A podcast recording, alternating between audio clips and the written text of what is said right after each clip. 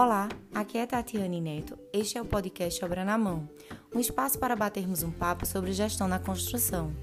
E dando continuidade à nossa série de podcasts sobre planejamento e controle de obras, hoje vamos conversar sobre como controlar o escopo. É, controlar o escopo é o segredo da sua obra. De nada vai adiantar você querer controlar qualquer área da sua obra se você não controlar o escopo. E por definição, escopo quer dizer alvo, quer dizer mira. Tá? Então, ou seja, o objetivo a ser alcançado. E numa obra objetivo a ser alcançado tem que ser a satisfação do cliente, das pessoas que te contrataram para executar a obra. E é aí que mora o perigo. Por quê? Porque somos tentados muitas vezes a seguir os projetos da obra sem questionar se eles representam realmente as reais necessidades do cliente. Pois, por mais que os projetistas se esforcem, não é raro o cliente não entender a obra apenas com a análise do projeto de arquitetura, muito menos com os projetos complementares. Muitas vezes eles precisam sentir o ambiente quase pronto para tomar algumas decisões e fazer escolhas que antes eles não tinham percebido diante dos projetos. E é nesse momento em que a surpresa chega. E é nessa hora que você vai ter que gerenciar esse imprevisto.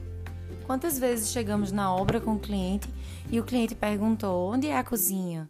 Eu achei o tamanho do quarto pequeno, do banheiro pequeno, o tamanho da janela deveria ser maior. Não estou entendendo o projeto elétrico ou de iluminação.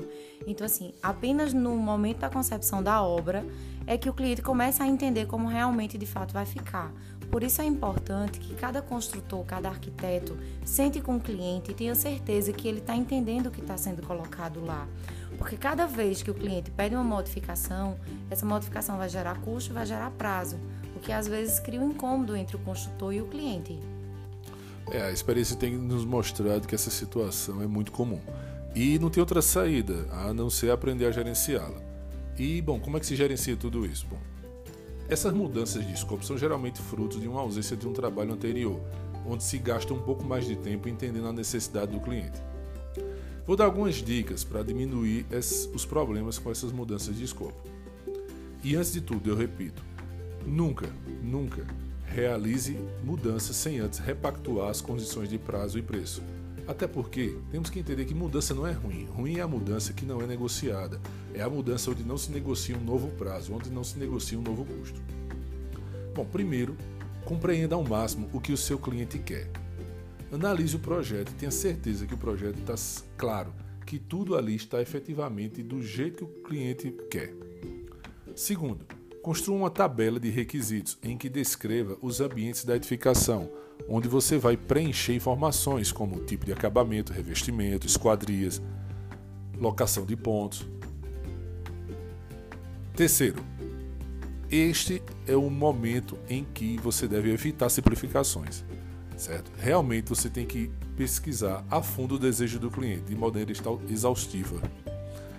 Quarto, Trabalhe duro no planejamento detalhado. Acredite, o tempo gasto nesta etapa vai poupar muita dor de cabeça lá na frente. E não se iluda, por mais detalhado que um projeto possa estar, sempre há espaço para modificações. Quinto, documenta todo esse trabalho. Tá? Valida com o seu cliente e insira no seu contrato. Se já o contrato já tiver sido assinado, crie um termo aditivo. Sexto, desenvolva uma estrutura analítica de projeto, uma EAP, que descreva todo o escopo. Sétimo, utilize uma ferramenta de comunicação, onde você possa registrar todas as solicitações de mudança, onde você e o cliente possam conversar num, num ambiente único. Bom, aí está algumas dicas sobre escopo de obra. Segue a gente nas redes sociais, que tem sempre novidade. E até amanhã com mais um podcast.